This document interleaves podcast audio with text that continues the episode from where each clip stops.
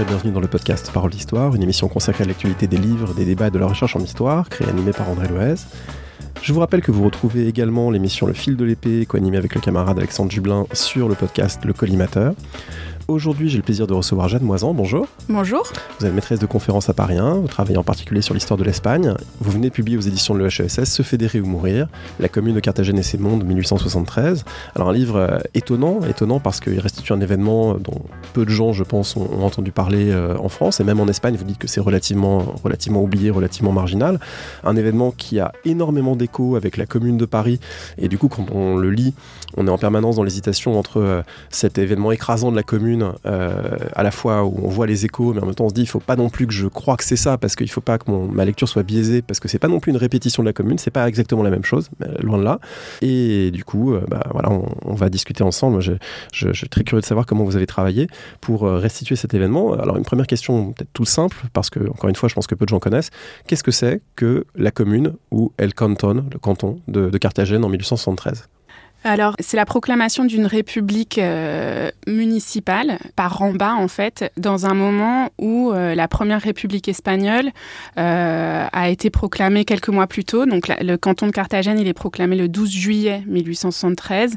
Et quelques mois plus tôt, le 11 février 1873, avait été proclamée la république espagnole. Et en fait, on, voit quelque chose qui est effectivement parallèle à ce qui s'est joué en France quelques années plus tôt, avec euh, le fait que les, républicains de base, disons les, gens qui sont mobilisés euh, euh, dans les milices ou dans les sections de l'international, craignent que cette république dérive vers une république d'ordre, voire vers un coup d'État monarchiste, et préfèrent prendre les devants en proclamant la fédération par en bas, c'est-à-dire en constituant des États fédérés qui ont vocation à se regrouper entre eux pour mettre en place la, fédération euh, espagnole. C'est-à-dire que c'est en fait comme une concurrence au processus constitutionnel qui est en train de se faire dans les Cortes, c'est-à-dire à l'Assemblée, pour prendre l'initiative par en bas la République par en bas plutôt que par en haut. C'est où Carthagène? C'est quel genre de ville? Alors c'est un, port militaire euh, qui ressemble très fort euh, au port militaire français de Toulon ou Brest et qui est situé dans le sud-est de l'Espagne. C'est dans la province de Murcie, donc euh, on est vraiment face à Oran en fait. Dans, au sud de la Catalogne ah oui, bien au sud de la Catalogne. C'est-à-dire que vous avez la Catalogne, ensuite, si vous descendez le littoral, ensuite vous, arrivez vers Valence, vous continuez à descendre, vous arrivez dans la province de Murcie, et là, euh, dans le coin de la province, euh, vous avez euh, Carthagène.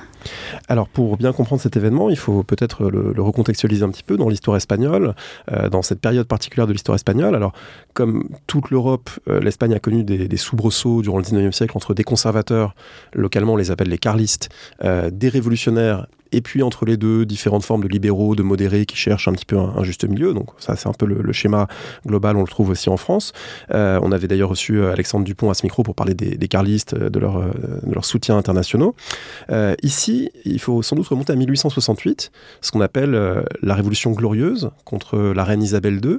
Une révolution, mais pas encore une révolution républicaine. Est-ce que vous pouvez nous dire ce qui se passe et ce qui s'ouvre en 1868, ce qu'on appelle dans l'historiographie le sexenio democratico, le, le sexennat, les six années de démocratie ou démocratique euh, qui s'ouvre en 1868. Oui, alors donc effectivement, en fait, le, canton de Carthagène, il s'ancre dans un cycle révolutionnaire qui commence euh, en septembre 1868 avec euh, cette révolution qui est faite par, par une coalition de libéraux progressistes et de républicains pour détrôner Isabelle II et qui aboutit donc euh, à un schéma très très euh, euh, connu dans le dans les formes révolutionnaires espagnoles, c'est-à-dire la proclamation de juntas, des assemblées dans toutes les villes, qui finissent par rendre possible la, la fuite d'Isabelle II et la mise en place d'une nouvelle coalition révolutionnaire qui adopte une constitution certes monarchiste, mais démocratique, avec la proclamation du suffrage universel masculin en 1869. Donc, euh, euh, si on se place à l'échelle européenne, c'est quand même très pionnier, puisqu'on est bien avant la Grande-Bretagne, mais qui cherche en même temps à limiter, enfin, à freiner ce processus révolutionnaire qui a été enclenché en 1868 en marginalisant les républicains, et notamment les républicains de base qui sont mobilisés dans ce qu'on appelle les volontaires de la liberté, qui sont des, des gardes nationaux, en fait. Et tout le jeu euh, tout le, problème euh, va se jouer entre, euh, entre ces révolutionnaires de gouvernement qui cherchent à freiner le processus et cette base qui, continue à vouloir démocratiser encore plus le système politique. Alors ça renvoie évidemment à des dynamiques révolutionnaires qu'on a pu observer en d'autres temps, en d'autres lieux. On pense à février, juin 1848 en France, avec des républicains modérés finalement au pouvoir et une base qui souhaite aller plus loin dans la révolution. On pense à, février, octobre 1917 en Russie, avec là aussi des, des révolutionnaires qui ont fait abdiquer le tsar, mais qui ne cherchent pas encore à, bouleverser radicalement le, système social. Euh, on a un petit peu ce schéma. Euh, sauf qu'ici, en plus, ça se complique parce qu'on cherche un nouveau roi, et on cherche un roi extérieur, comme on a détrôné euh, la monarchie régnante. Et en plus, ça crée des, problèmes diplomatiques. Alors, on va sans doute pas le développer, mais il faut rappeler que c'est quand même cette affaire qui est à l'origine indirecte de la guerre franco-prussienne. Effectivement, donc il y, a, tout un, problème à échelle européenne de concurrence, notamment entre les Prussiens et les Français parce que euh, dans les candidatures possibles, il y a un prince prussien, ce qui va déclencher euh, la colère euh, de Napoléon III. Mais ce que je voudrais dire aussi, qui, complique un peu le jeu d'emblée, c'est le fait qu'au moment où est proclamée la, la, révolution de septembre 1868, se soulèvent aussi à Cuba les indépendantistes cubains. Et donc, en fait, c'est un cycle révolutionnaire qui se qui s'initie d'emblée à échelle impériale. Donc il y a une complication à échelle européenne, mais en même temps il y a une complication à échelle atlantique parce que euh, parce qu'en fait euh, euh, ceux qui sont portés au pouvoir, ce sont des abolitionnistes qui menacent les intérêts des négriers espagnols. Il faut savoir que l'Espagne est quand même la dernière puissance esclavagiste européenne et il va y avoir du coup un, un, problème de pouvoir entre les élites espagnoles et à échelle atlantique qui va être abyssal dès euh, septembre 1868. Ça veut dire que ces gens qui font la révolution, euh, ils sont malgré tout très divisés sur la forme du régime, sur euh, la forme constitutionnelle, sur le sort de Cuba, sur le sort de l'esclavage. Il y a des désaccords et, ces désaccords se manifestent peut-être plus encore à partir du moment où la République s'installe. Alors on est en, début 1873. Est-ce que vous pouvez nous, nous dire ce qui se passe? Qu'est-ce qui amène finalement la République plutôt que cette solution monarchique qu'on avait imaginée? Ben alors précisément, une des hypothèses de la difficulté de l'installation de cette monarchie démocratique euh, qui, euh, euh, qui cherche à, se mettre en place après 1868, c'est le poids des lobbies coloniaux qui, en fait, cherchent à tout prix à déstabiliser le nouveau régime parce qu'en fait, les élites qui arrivent au pouvoir en septembre 1868 sont toutes abolitionnistes et réformatrices impériales. Donc en fait, ceux qui vont chercher, là pour le coup, il y a un accord entre euh, libéraux progressistes et euh, républicains. Euh, mais, mais évidemment, ça ne fait pas le jeu de ces intérêts très très bien représentés parmi les commerçants, les commerçants et les industriels espagnols. Et donc du coup, il va y avoir une, tentative de déstabilisation. Et une des hypothèses, par exemple, pour expliquer l'assassinat de Prime, qui était le général, le, principal général qui a mis en place la révolution de 1868, c'est de dire que le, le lobby euh, pro-colonial aurait été euh, euh, très actif dans l'organisation de cet assassinat. ça va complètement déstabiliser le monarque qui a été élu pour coiffer ce système parce que c'est un, c'est, il s'appelle Amadé, Amédée de Savoie, donc c'est, c'est quelqu'un qui vient, qu'on appelle d'Italie, qui, qui, connaît très très peu l'Espagne, qui compte sur Prime pour, pour s'installer dans, dans, ce jeu de pouvoir extrêmement complexe. Et en fait, dès son arrivée, son soutien principal va lui manquer à cause précisément de ces pressions euh, pro-coloniales. Euh, en fait, la République euh, est proclamée par défaut parce que le monarque n'a pas réussi à coaliser euh, les élites espagnoles autour d'un projet commun et il finit par abdiquer, notamment, alors, enfin, le, déclencheur, ça, va être une réforme, une réforme avortée de l'artillerie parce qu'il essaye, suite à ce que lui disent les, libéraux les plus à gauche, d'introduire plus d'égalité dans l'accès au rang d'officier de l'artillerie et là, il va y avoir vraiment une, une, réaction vision corporatiste très forte de ces officiers qui vont démissionner en bloc, alors que pendant, vu que la guerre à Cuba est enclenchée, le monarque ne peut absolument pas se passer du soutien de l'armée, et c'est ça qui va provoquer, enfin c'est la dernière goutte d'eau en fait qui provoque son abdication. Donc la République arrive par défaut parce que le monarque estime que le pays est ingouvernable. Et euh, bah, du coup, la, question est de savoir comment, euh, vers quel, vers quel euh, système est-ce qu'on oriente la République, comment est-ce qu'on construit la Constitution, est-ce qu'on fait appel aux bases républicaines mobilisées dans les villes, ou est-ce que plutôt on essaye de construire le système par le Parlement et par un jeu de, de coalition entre élites parlementaires. C'est d'ailleurs le, dilemme qu'on retrouvait en Allemagne en 1848, hein, le, le, Parlement de Francfort, ou alors euh, à la base les révolutionnaires de Berlin, euh, de Hambourg, etc. On va retrouver un peu cette dichotomie.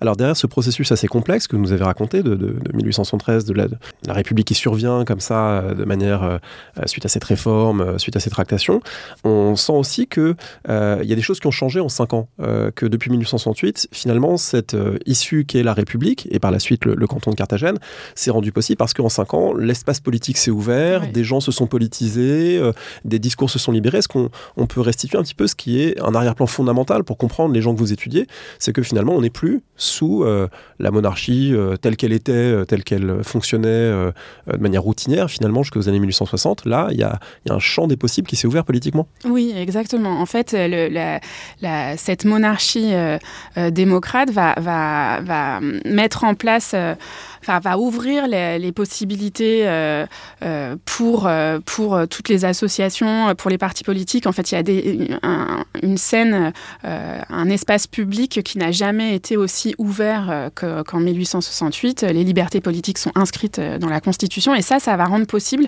une floraison de publications périodiques, la mise en place d'une multitude de clubs républicains et la fondation du Parti républicain démocrate fédéral qui est un, premier parti ouvertement républicain qui va euh, se constituer et, avoir très très vite un ancrage euh, important et se constituer en plus de manière assez intéressante avec tout un jeu euh, d'assemblées fédérales qui vont chercher à, à, défier une organisation pyramidale de, de la constitution du parti. Donc y compris dans la, dans la construction du Parti républicain, il y a déjà cette tentative de ne pas mettre en place une, une, construction de la République qui viendrait de Madrid et qui euh, euh, se répandrait vers le reste, euh, vers le reste de l'Espagne.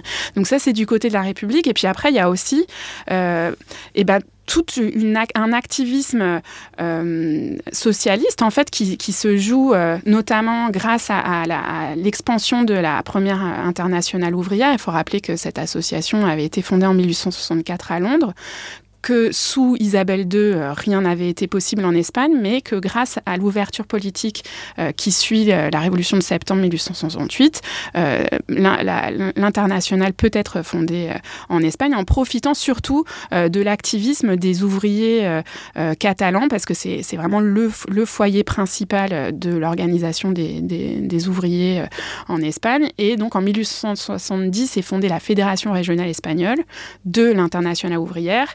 Et en fait, ce qu'on constate euh, par la suite, c'est ce que les historiens espagnols ont appelé le double militantisme, c'est-à-dire le fait que euh, à la base, on va avoir euh, des cas très fréquents de militantisme fédéral doublé d'un militantisme au sein de l'internationale ouvrière. Est-ce que euh, ces, évolutions, ces bouleversements euh, intéressent en, Europe? Est-ce que ça attire des gens? Euh, Si je fais un parallèle avec une émission récente, on avait reçu Victor Pereira pour parler de la, révolution des œillets au Portugal en 1974, et il raconte dans son livre que Lisbonne devient pendant quelques mois un peu le, point de convergence de toutes les gauches européennes et même mondiales, plein de gens, plein de révolutionnaires, plein de maoïstes notamment qui viennent, et, parce que c'est là que ça se passe. Il, faut, être là. Est-ce qu'il y a quelque chose du même ordre qui se joue avant, après la, Commune de Paris? Est-ce que l'Espagne devient un point de convergence de, de et même peut-être de l'activisme, du militantisme républicain, socialiste oui, alors il y a, déjà un moment d'intérêt en 1868 parce que, par exemple, les républicains français regardent euh, ce qui se passe en Espagne avec euh, beaucoup d'intérêt. Il y a énormément de liens. Euh, que ce soit du côté des républicains plus conservateurs ou du côté des républicains plus de gauche, on va dire. Enfin, pour, donner un exemple très connu, Pi Margay, qui, qui devient le deuxième président de la République espagnole, a séjourné en exil à Paris, ce qui est absolument pas original parce que c'est ce qui s'est passé pour la plupart des dirigeants républicains qui constituent le Parti républicain espagnol après le après la fuite d'Isabelle II. Et puis Margay euh, devient le traducteur de Proudhon euh, en espagnol. Donc en fait, les liens euh, sont, sont, vraiment très très forts entre, entre républicains internationalistes français et, et, et, leurs équivalents espagnols. Donc en 1868, il va y avoir un grand moment d'intérêt. Après la Commune, euh, j'avais euh, cherché à étudier. Euh, en fait, l'Espagne n'est pas du tout connue comme un lieu d'exil des communards parce que c'est vraiment beaucoup plus vers la Belgique ou vers, ou vers la Grande-Bretagne qui vont se diriger. Mais en fait, il y a quand même eu, notamment depuis les communes du sud de la France, un recours à la fuite, notamment vers la Catalogne. Donc, enfin, et puis on retrouve des gens comme par exemple Combats, qui était, bon, c'est pas le, le, le communard le plus modèle euh, qui soit, mais enfin, il, vient en Espagne suite à la, suite à, la, commune et il va profiter justement de la République, euh, de la proclamation de la République pour tenter d'être nommé euh, dans l'armée espagnole pour aller combattre les carlistes en profitant de son espèce de carrière de volontaire international de la République universelle. On va arriver au moment de la, proclamation de ce, de ce, canton fédéraliste euh, de Carthagène. Euh, peut-être juste avant d'expliquer l'événement lui-même, on peut revenir sur un mot que vous avez déjà présenté, mais je pense qu'il est important parce que faire l'histoire des mots, c'est aussi comprendre voilà, comment il se situe. C'est le mot de junta, de, de junte. D'autant plus que c'est un mot aujourd'hui qui est plutôt utilisé de façon très négative dans la mm. presse lorsqu'on parle de la junte des officiers qui a pris le pouvoir par un coup d'État, etc. C'est généralement associé à, voilà, des, soulèvements militaires antidémocratiques. C'est pas nécessairement le sens que ça a au, 19e. Est-ce que vous pouvez revenir un petit peu sur la, la généalogie et, et le sens que ça a en Espagne. Bah, Effectivement, en fait, les Espagnols, ils ont quand même créé des concepts liés à l'histoire de la Révolution qui ont eu mauvaise presse par la suite, parce que comme junta, on pourrait parler aussi du pronunciamiento, qui euh, est plutôt vu de manière euh, très négative euh, en français, mais en fait, les historiens sont quand même assez unanimes pour montrer que le sens qu'on lui accole aujourd'hui n'était pas du tout le sens que, que ça avait au, au 19e siècle. En fait, ce qu'on observe dans les processus révolutionnaires espagnols depuis euh, euh, les années 1800, euh, en gros depuis 1808, c'est-à-dire vraiment le, premier moment où l'Espagne entre en révolution suite à l'invasion de l'Espagne par Napoléon, c'est qu'on a alors la constitution de junta, c'est-à-dire en gros des assemblées municipales qui en 1808 se proclament comme légitimes à s'occuper de ce qu'elles appellent le dépôt de souveraineté, c'est-à-dire à partir du moment où le roi a abdiqué de manière illégale euh, au profit euh, de Napoléon, elles estiment que euh, ce sont à elles de gérer ce dépôt de souveraineté royale en attendant que le roi revienne, ce qui est à la fois très conservateur dans le but qu'elle se donne et en même temps très révolutionnaire, puisqu'en fait c'est une manière de proclamer la souveraineté municipale. Et en fait on va retrouver ce processus régulièrement lors des moments révolutionnaires espagnols, c'est-à-dire la constitution d'assemblées municipales qui finissent par déléguer leur pouvoir à une junta centrale, euh, mais euh, là avec un jeu très compliqué où euh, la junta centrale très souvent se donne pour objectif d'éteindre le, pouvoir des, des, juntes provinciales, alors que ces juntes provinciales aimeraient continuer à fonctionner en autonomie. Donc là, on, continue à avoir ce même, ce même processus pendant la République, c'est-à-dire l'idée que, en fait, sur la base de ces assemblées souveraine, euh, on pourrait construire la République euh, vraiment fédérale sur le modèle euh, de ce qui s'est passé pendant la Révolution aux États-Unis, c'est-à-dire en gros les États qui se constituent par eux-mêmes et qui finissent ensuite, enfin les États fédérés qui, finissent ensuite par, par leur union constituer la République fédérale. Alors maintenant, on va peut-être euh, expliquer ce qui a déclenché euh, la, commune de Carthagène, le, canton de Carthagène, en, juillet 1873. On sait que euh, à Paris, la commune de Paris, bah, c'est venu d'une tentative justement du gouvernement pour remettre la main sur les armes des Parisiens et du coup les priver de la, de la souveraineté armée qui était la leur le, 18 mars 1871 et ça déclenche la, commune. ici à Carthagène, qu'est-ce qui est le, le, déclencheur qui fait que la population locale et donc une junte locale va vouloir se gouverner elle-même?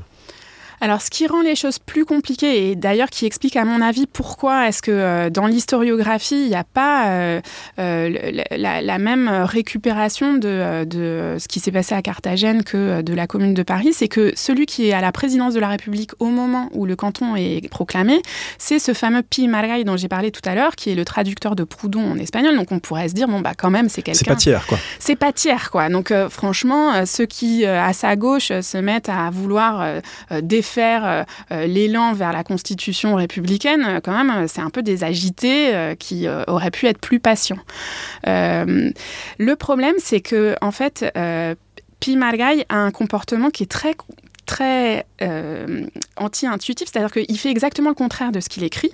Euh, il a écrit depuis 1854 euh, sur la Révolution, sur les processus. Justement, il est, très intéressé par les, processus spécifiques de l'Espagne d'entrée en Révolution. il connaît très bien ce qui s'est passé en France en 1848 et ce qu'il veut absolument éviter, c'est la mise en place d'une république bourgeoise qui contrerait, enfin qui empêcherait les efforts de la République Donc, il connaît tout ça très bien euh, et il pense que l'insurrection des provinces est nécessaire et aussi euh, que euh, on doit arriver à la République fédérale par une série de pactes entre entre républiques municipales.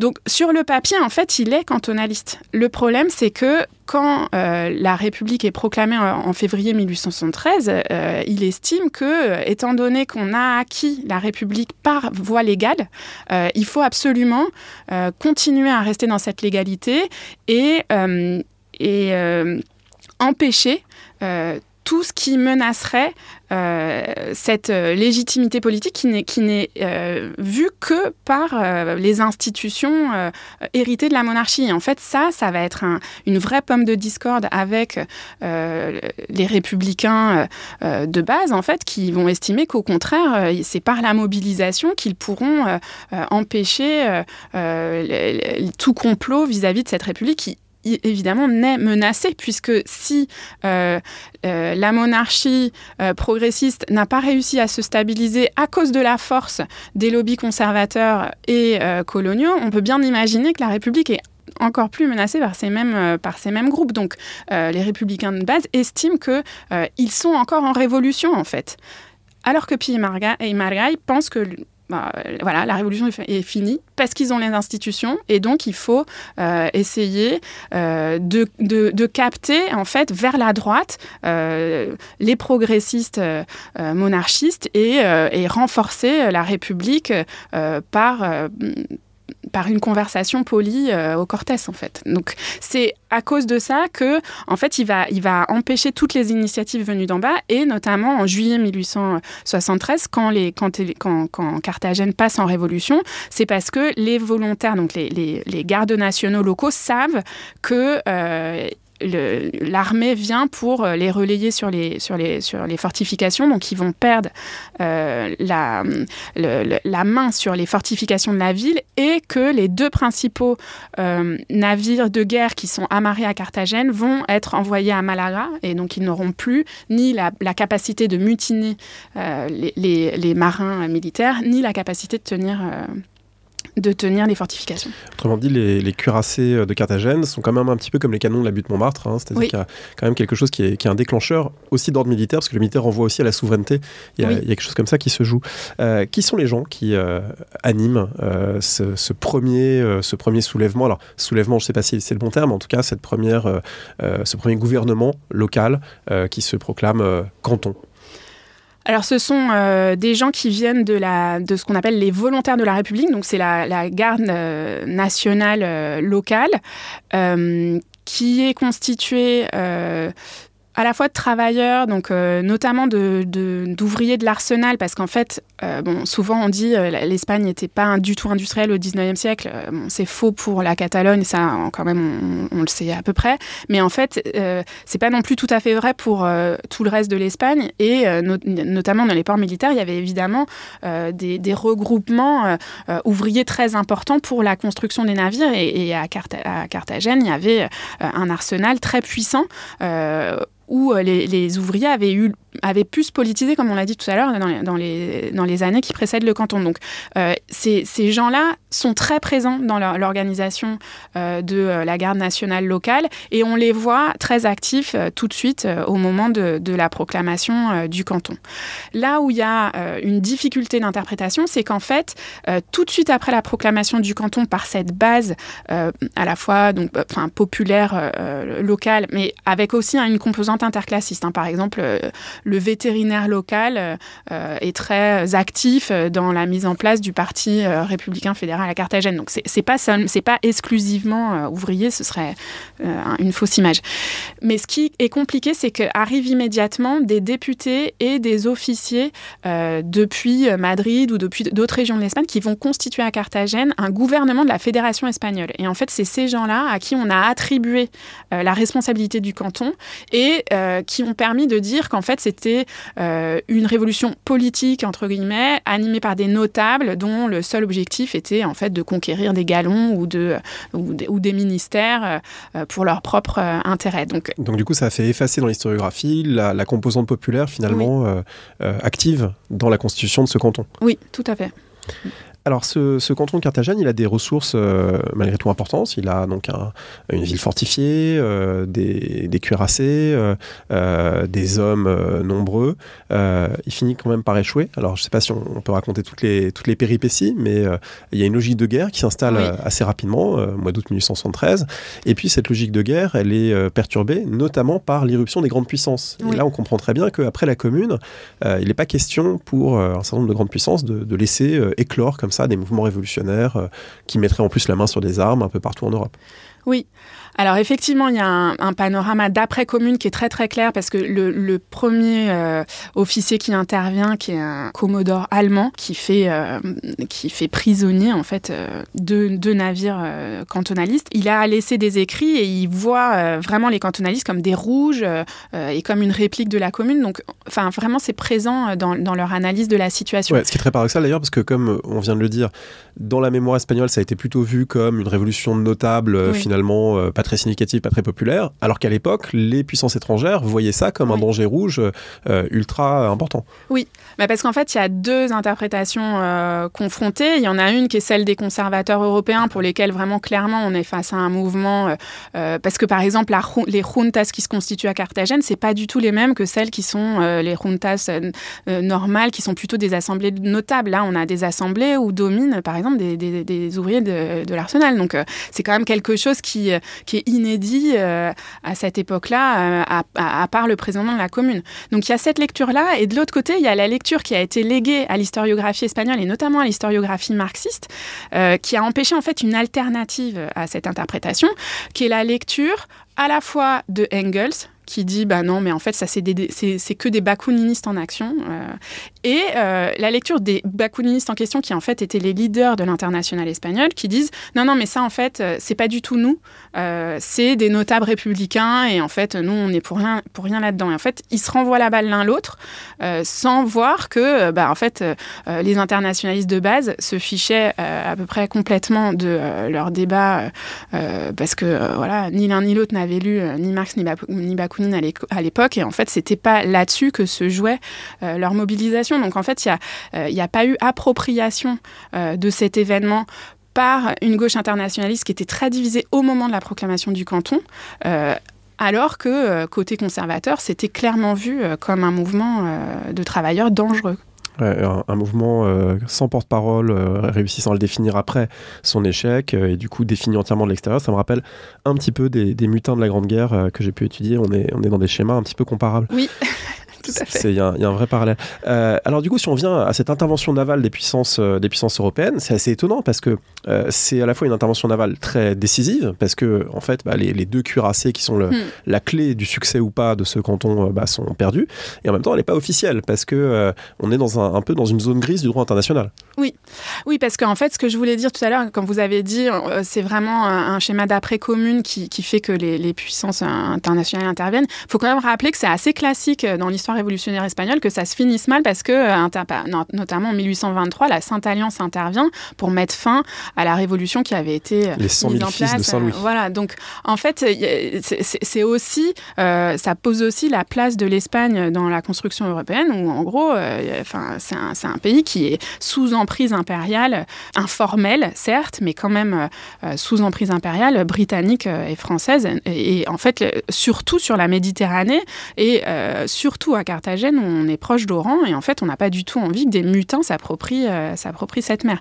Et effectivement, ça va transformer le cours de cette révolution parce que l'idée qu'avaient les révolutionnaires, c'était une idée assez, là aussi, typique des, des, processus de pronunciamiento, c'est-à-dire qu'en gros, euh, on, proclamait euh, euh, une forme constitutionnelle à un endroit, et c'était très souvent dans les littoraux que ça se passait, parce que c'était des régions plus démocrates que le centre de l'Espagne, en fait, on, réussissait à coaguler euh, d'autres proclamations sur le littoral et on finissait par marcher sur Madrid en ayant déjà une telle force euh, à la fois militaire mais aussi euh, politique que finalement à Madrid tout tombait comme un jeu de cartes. Et en fait, le, fait d'être dépourvu de ces deux cuirassés va empêcher les cantonalistes de, de sauver le canton de Valence et le canton de Cadiz. S'ils avaient réussi à faire ça, effectivement, le, le jeu euh, militaire a été tout à fait euh, différent. Et quand je dis et si, en fait, euh,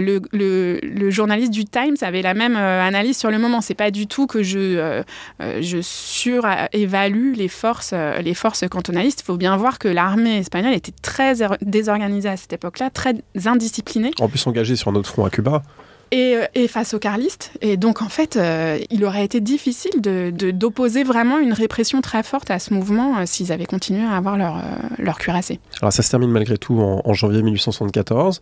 Il n'y a pas tout à fait l'équivalent de la semaine sanglante dans le, le, canton de Carthagène. Il y a aussi beaucoup de, beaucoup de cantonalistes qui parviennent à, à fuir, qui parviennent à, à quitter, quitter Carthagène, et notamment pour rejoindre l'Algérie. Oui. Euh, alors, il y a quand même un bombardement euh, final qui dure 43 jours et qui est assez, euh, assez dur. Hein. Enfin, il y a vraiment toute une partie de la, ville qui est détruite. Il y a le parc d'artillerie qui explose alors qu'il y avait beaucoup de gens à l'intérieur. Donc, il y a quand même des, des, centaines de morts. Mais effectivement, il n'y a pas de semaine sanglante. Il y a une répression qui va, qui va consister en, en, politique de déportation systématique, notamment vers les Philippines et les Mariannes. Et pour échapper à ça, euh, il va y avoir euh, le recours à l'exil, euh, qui en fait était une tentation. Enfin, ils n'ont pas du tout innové en allant vers l'Algérie parce que dans la région, c'était une coutume de s'éloigner, enfin de, se mettre à l'abri en fait en prenant des, petits navires. Euh, locaux euh, pour, pour se réfugier dans l'Oranais, qui, il faut le rappeler, à cette époque-là, était une région euh, presque autant espagnole que française en termes de population européenne. Comment ils sont accueillis euh, en Algérie par les autorités euh, françaises un peu embarrassées, euh, malgré tout, de, voir ces, gens qui débarquent de navires, porteurs d'idées révolutionnaires, dans une troisième république qui vient de réprimer la commune et qui est pour l'instant dirigée par un général, enfin par Thiers et par MacMahon, et qui est d'orientation très conservatrice? Alors, ils sont, euh, ils, sont vraiment euh, fichés, enfin, on, les, on les place dans, dans, des, dans des dépôts, et puis on va essayer euh, de les orienter euh, vers d'autres départements. La, politique, euh, enfin, très classique, consistant à éloigner, en fait, les exilés des endroits où ils pourraient poser problème, en fait, donc à les éloigner de, de cet Oranais trop proche de l'Espagne, en les dispersant vers Alger ou vers Et là, ce qui est intéressant, c'est de voir à quel point ils vont être utilisés euh, dans des chantiers euh, militaires euh, de travail comme une main-d'œuvre gratuite par l'armée, en fait. Vous avez évoqué euh, le sort de ceux qui ont été euh, arrêtés, euh, jugés, condamnés en Espagne et du coup envoyés au loin. Et ça vous permet de, réévaluer à la hausse, à la suite de, travaux que vous citez, de réévaluer à la hausse l'exil pénal espagnol, parce qu'on sait que la Grande-Bretagne a utilisé l'Australie en particulier pour éloigner le, danger social, une partie des, classes dangereuses et criminelles ou jugées-elles au début du 19e siècle. La France a fait pas la, la même chose, surtout au moment des grands épisodes révolutionnaires, avec l'Algérie, la Nouvelle-Calédonie comme lieu voilà, de, relégation euh, pénale coloniale, euh, c'est vrai aussi pour l'Espagne.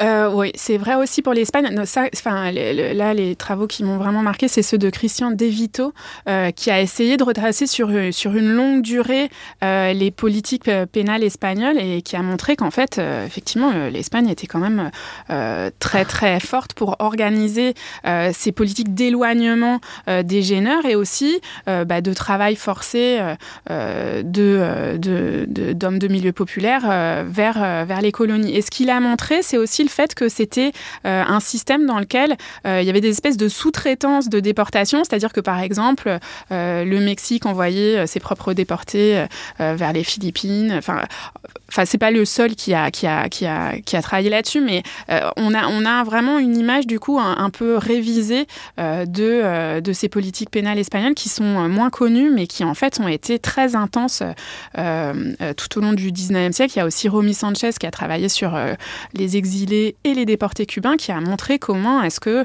euh, ben, enfin, en fait, c'était vraiment une, une, ressource constante euh, du pouvoir d'éloigner euh, les gêneurs, en, l'occurrence les Cubains, vers Fernando Po en Afrique ou vers la métropole de manière assez, étonnante parce qu'on se retrouve avec des, des, des exilés forcés cubains qui sont exilés à Madrid, ce qui a des effets politiques parfois assez inattendus. Alors cet exil, euh, en particulier cette arrivée de, membres de la commune ou du canton euh, en Algérie, à Oran, c'est aussi ce qui vous permet de les saisir en partie d'un point de vue sociologique. Il y a toute une partie de votre livre, là on a plutôt évoqué la dimension narrative, on a commencé un petit peu à parler de, qui sont les gens euh, de cette commune, de ce canton, mais il y a toute une partie plus sociologique où vous essayez de, de voir qui sont ces gens et dans quels milieux sociaux et dans quelle dynamique sociale ils s'inscrivent. Et en faisant ça, vous retrouver un certain nombre de grandes questions classiques de l'historiographie, euh, notamment révolutionnaire du 19e, le, protagonisme révolutionnaire, la, politisation des ruraux, les répertoires d'action, enfin voilà, toute une série de mhm. questions qui ont, qui ont été posées. Et là, ça, ça les éclaire de manière très intéressante. Notamment, je voulais vous poser la question de la place des ruraux. Euh, parce que c'est vrai qu'on a, il y, a un double cliché qu'on doit affronter. Le cliché d'abord général, légué notamment par Marx, des, ruraux euh, pris dans la boue des siècles et incapables d'action politique. Et puis le cliché propre à l'Espagne, d'un pays très rural, et du coup, ruralité, archaïsme, non-politisation rurale. Or, vous montrez qu'il y a quand même des ruraux, et, c'est quoi les, logiques finalement d'action là-dedans? Alors, non seulement il y a des ruraux, mais c'est même ceux qui incarnent le mieux le canton, parce que le chef le plus charismatique du canton, c'est Antonio Galvez, euh, dont, le surnom est Antonete. déjà, le fait qu'il ait ce surnom, ça révèle aussi un peu, euh, enfin la, manière dont on le, percevait. C'était comme quelqu'un de très proche en fait. C'était un, paysan de la huerta de Murcie. Donc la, huerta, c'est ces jardins irrigués. Euh, euh, donc c'est des paysans qui sont propriétaires de toutes petites parcelles et qui à cette époque-là étaient quand même assez sous pression à la fois d'intermédiaires de crédit et d'une bourgeoisie propriétaire qui réussit réussissait à exporter euh, les produits de sa huerta, euh, euh, donc qui pouvaient gagner des terres localement. Donc en fait, c'était une petite paysannerie qui était, disons, plus à l'aise que évidemment les journaliers andalous, par exemple, mais qui était quand même assez mise à mal par la, par, la conjoncture et qui cherchait des, des, des, des voies d'organisation par bah, notamment euh, l'entrée dans, euh, dans les bataillons de, euh, de garde nationale. Donc en fait, on voit comment est-ce que à partir de 1868, ces paysans s'arment régulièrement à partir de ces bataillons, mais aussi dans des moments insurrectionnels très importants où ils constituent, euh, là encore, un autre répertoire d'action très fréquent dans l'Espagne révolutionnaire, c'est des, bataillons de guérilla en fait. Et Galvez, par exemple, on le voit, chef d'une partida, c'est-à-dire d'un groupe de guérilla dès 1869, et on voit comment il se, enfin, il se politise et il politise les siens euh, dans, dans cette, ce recours à la guérilla euh, en 1869, en 1872 dans un mouvement anti et comment il s'éloigne à la fois dans la montagne euh, proche de Murcie pour, dès qu'il est inquiété, ou alors euh, en Algérie, euh, où il a aussi des réseaux à la fois de, compagnonnage d'exil et de contrebande, en fait, parce que les deux sont assez rapidement liés, très forts dans les années qui précèdent le canton. Et donc, en fait, on, le voit lui, on, on, en voit un autre qui est carrément membre de l'internationale ouvrière, qui est Thomas Bertomeu, qui est un, paysan, enfin quelqu'un qui, qui, qui vient d'un village. Alors je sais je sais pas clairement quelle est sa source de revenus, mais parce qu'il se déclare comme industriel et c'est un village qui est proto-industriel avec de la céramique localement, mais c'est aussi un chef de guérilla et c'est quelqu'un qui va rentrer dans l'international avant le avant le canton. en rappelant aussi que cette politisation paysanne, elle n'est pas qu'à sens unique. Il y a aussi des paysans qui sont dans les rangs carlistes, conservateurs, mais voilà. Mais en tout cas, on peut pas euh, simplement les assigner à une passivité générale. Euh, euh, c'est vraiment, on, voit l'inverse. Il y a un autre groupe social très intéressant de ce point de vue-là, et, vous consacrez notamment le chapitre 5 qui s'appelle Rompre les chaînes à, à l'étudier. ce sont les bagnards, les bagnards et les conscrits, mais les bagnards souvent au bagne parce que justement ils voulaient pas être conscrits ou parce qu'ils voulaient échapper, euh, échapper à l'armée. Alors là, y a, on affronte aussi à la fois un cliché, un enjeu euh, euh, politique important. c'est généralement des gens qu'on met dans le lumpen prolétariat, c'est-à-dire dans ce prolétariat le plus précaire, le plus misérable, incapable de conscience de classe, incapable, finalement frein à l'action révolutionnaire et pas du tout acteur. Alors là, vous montrez l'inverse, vous montrez que c'est des gens qui sont acteurs, peut-être aussi justement parce que le fait d'être dans une institution leur a donné, les, a soudés ou leur a donné des ressources propres au moment où ils en sortent. Oui, alors là, en fait, je pense qu'il euh, y a vraiment quelque chose d'important euh, à penser dans la spécificité de ce mouvement révolutionnaire, c'est-à-dire notamment si on le compare à la commune, euh, l'importance de ces effectifs d'insurgés qui viennent d'institutions militaires, que ce soit l'armée de terre, la marine ou, ou le bagne, parce qu'en fait, donc, le bagne est une institution militaire qui est remplie de, de criminels mais aussi euh, de déserteurs et d'indisciplinés. C'est pour ça qu'il est rempli comme un œuf euh, au moment euh, de, de, de, l'entrée dans le canton. ces gens-là donc participent, participent au canton, on pourrait dire, ils y participent avec l'énergie du désespoir et c'est pour ça qu'ils restent là et en fait ils n'ont rien rien d'autre à perdre en fait. Enfin ils n'ont rien à perdre, ils, ils ont pas de, ils le font comme ils suivraient quelqu'un d'autre qui pourrait les sauver de, de leur sort en fait. Mais euh, pendant les six mois du canton, les occasions de fuir euh, étaient multiples et on les voit au contraire euh, très disciplinés et, et puis surtout ils font preuve d'une constance dans leur engagement qui, qui mérite qu'on analyse autrement cet engagement que juste comme l'appel de, de, de, la, de la meilleure occasion de se sauver. Quoi. Et en fait, là, c'est là que je me suis dit, il, il faut aussi montrer à quel point, si on en reste à une interprétation euh, de, euh, de l'histoire du mouvement ouvrier qui ne cherche à repérer que euh, les ouvriers d'usine ou les ouvriers, à la limite, si on se met sur un modèle plus parisien, les gens de métier qui se, se, mobilisent dans la commune on exclut toute une partie du monde du travail de l'époque dont euh, beaucoup d'historiens euh, commencent à montrer qu'en fait euh, la, grande masse était constituée de travailleurs précaires, polyvalents, qui travaillaient dans l'industrie un jour et un autre jour au champ, qui, qui étaient surtout aussi des travailleurs forcés en fait. C'est-à-dire on n'était pas face aux salariés ou aux, à l'ouvrier de métier qui, qui, qui On n'est pas habillé en cours.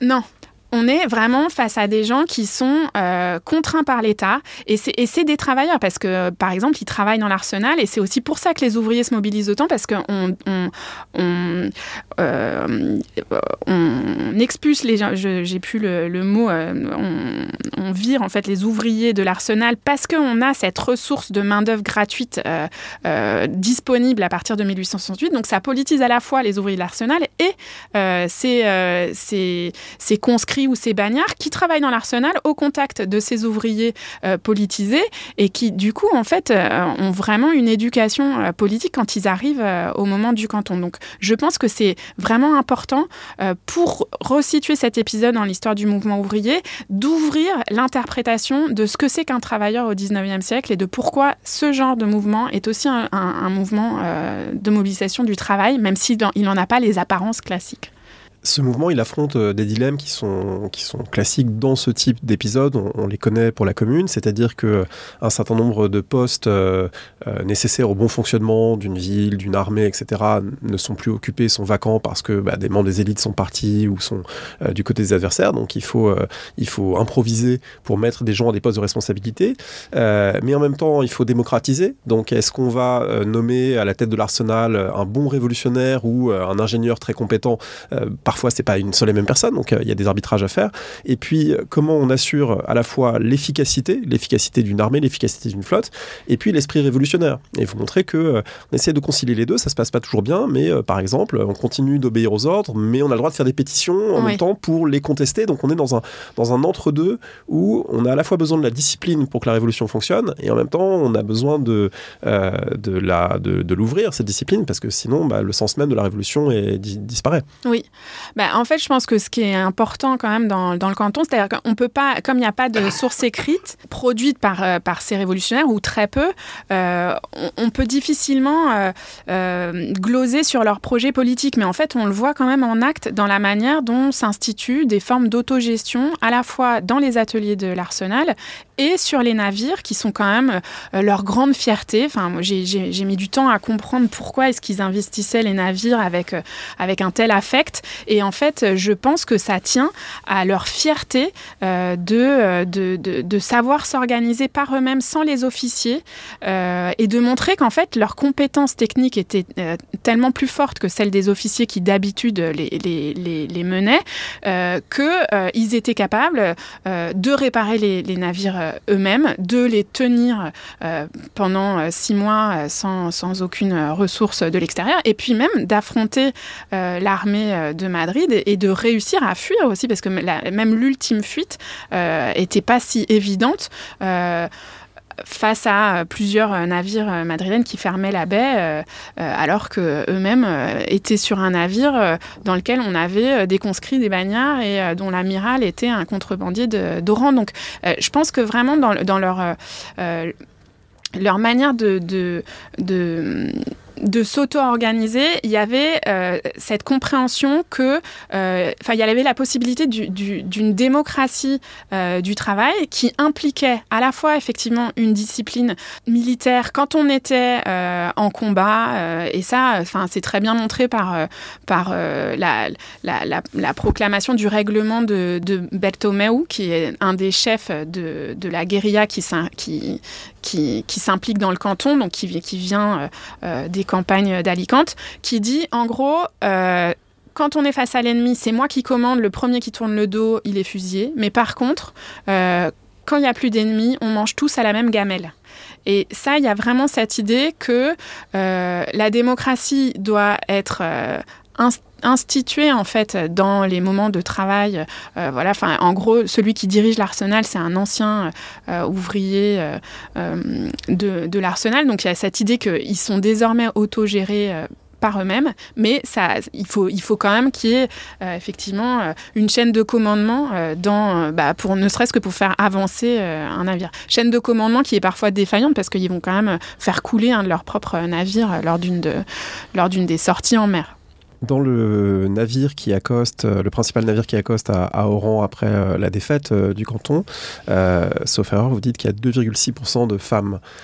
comment on interprète ce chiffre et comment on le dépasse aussi pour essayer de restituer les expériences féminines de, cet épisode? Alors euh, oui, donc j'ai effectivement essayé de retracer euh, la, présence des femmes alors qu'elles sont euh, très effacées des archives, notamment de ces archives auxquelles j'ai beaucoup eu recours, qui sont celles de l'exil.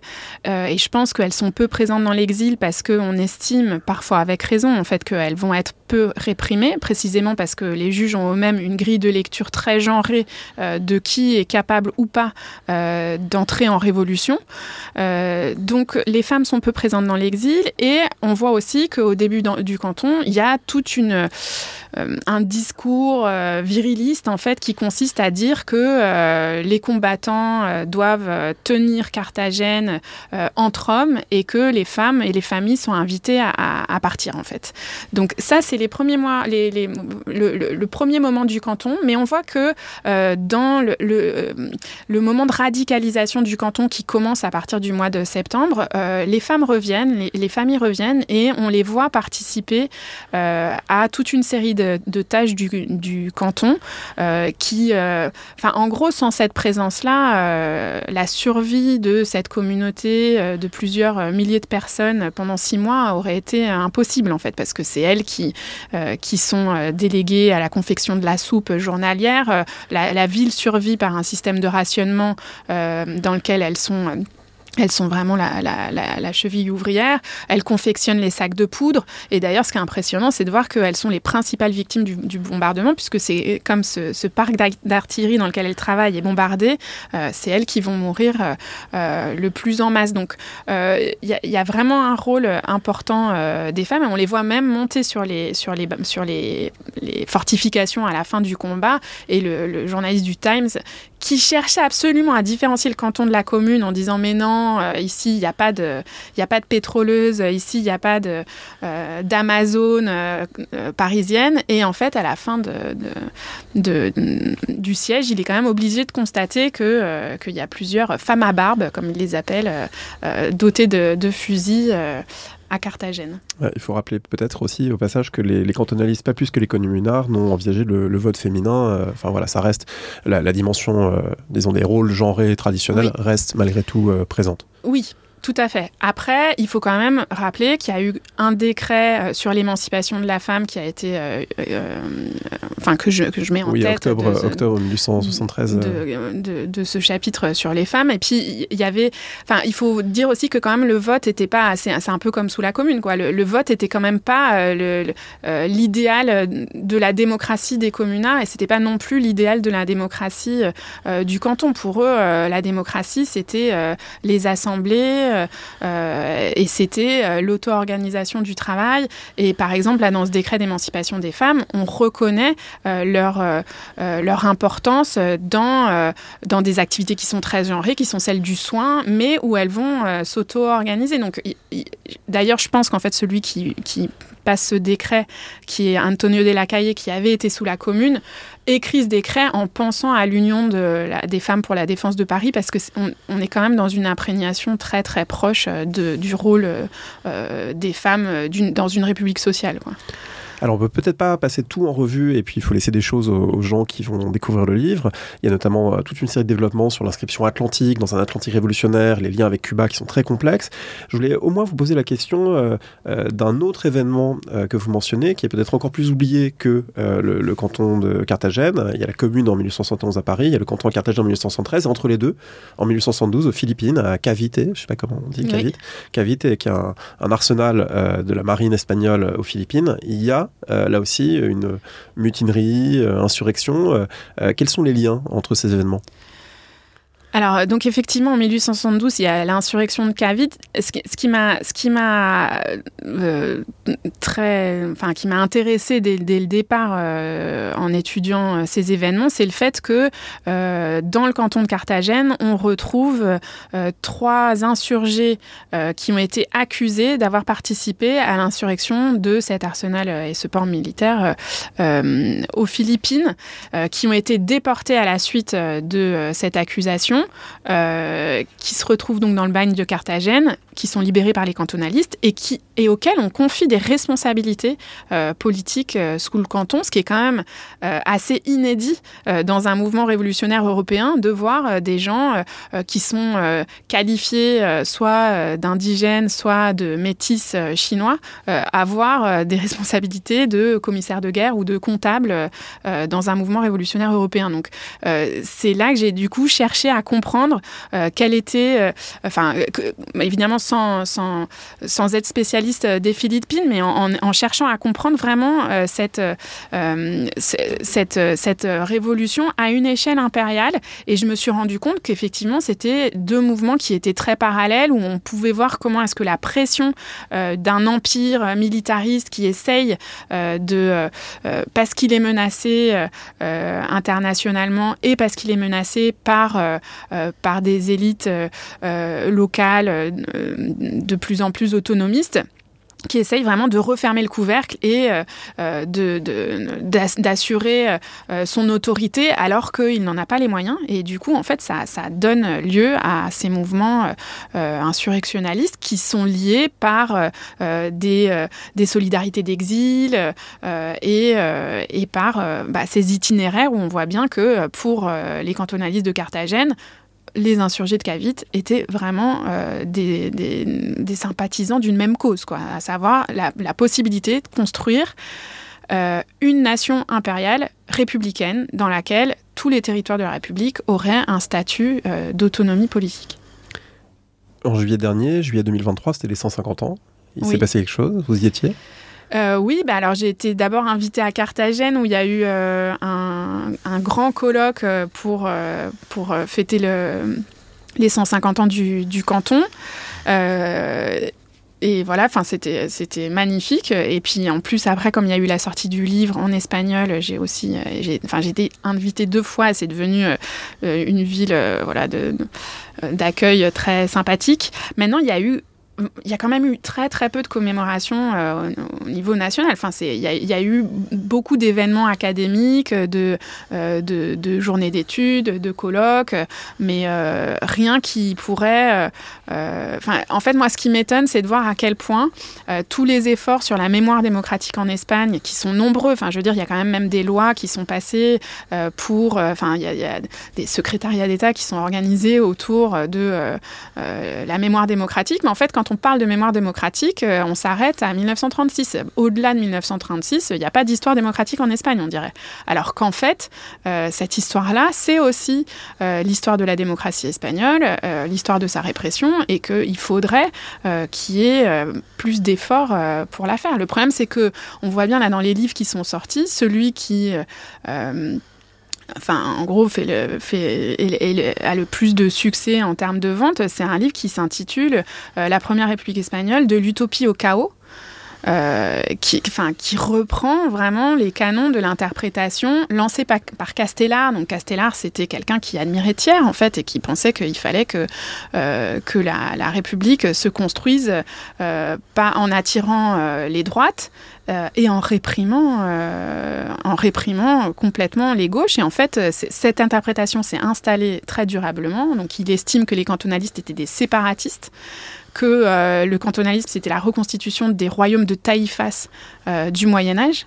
Et en fait, bah, cette interprétation, elle est réactualisée encore, encore aujourd'hui. Donc, il y, y, a vraiment beaucoup de travail à faire. Et il y a aussi euh, beaucoup de travail pour faire revivre l'histoire sociale du politique euh, dans cette période, parce qu'en fait, on, connaît de mieux en mieux. Euh, enfin, le républicanisme a été très travaillé aussi par les historiens espagnols. le livre dont je vous parle, c'est c'est pas représentatif de l'effort général des historiens espagnols sur, sur le 19e siècle, qui ont vraiment beaucoup travaillé sur le, sur le républicanisme. Mais on est dans une histoire qui est beaucoup une histoire des idées politiques, ou des élites politiques et beaucoup moins euh, des bases sociales des différents mouvements, mais y compris euh, des mouvements conservateurs. Enfin, c'est-à-dire euh, sur le lobby colonial dont je vous, parlais, tout à l'heure, en fait, on continue à savoir relativement peu de choses à l'échelle de son importance, quoi. Tout ça donne envie de s'y plonger, de, le découvrir. merci beaucoup, Jeanne Moisan. Je rappelle le titre de, votre livre Se fédérer ou mourir, la commune de Carthagène et ses mondes 1873. Est-ce que pour terminer, vous auriez un conseil de lecture que vous voudriez partager à ce micro? Oui, euh, je, vous conseillerais de vous plonger dans l'histoire globale des révolutions qui a été publiée il y a quelques mois à la découverte par euh, plusieurs euh, auteurs. Eugénia Paliraki, Ludivine Bantini, Laurent Jean-Pierre, Quentin Delermoz et Boris Gobi, qui est un ouvrage enfin moi là je, le lis au fur et à mesure il y, y, a vraiment enfin si je l'avais lu avant ça m'aurait aidé à penser cet objet merci beaucoup de rien. Et merci à vous.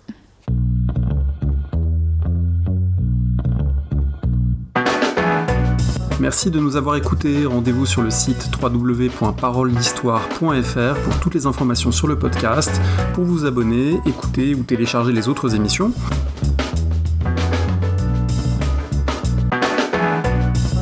La discussion se poursuit aussi en ligne, notamment sur Twitter. Vous pouvez poser des questions at paroledist et à bientôt pour un prochain épisode.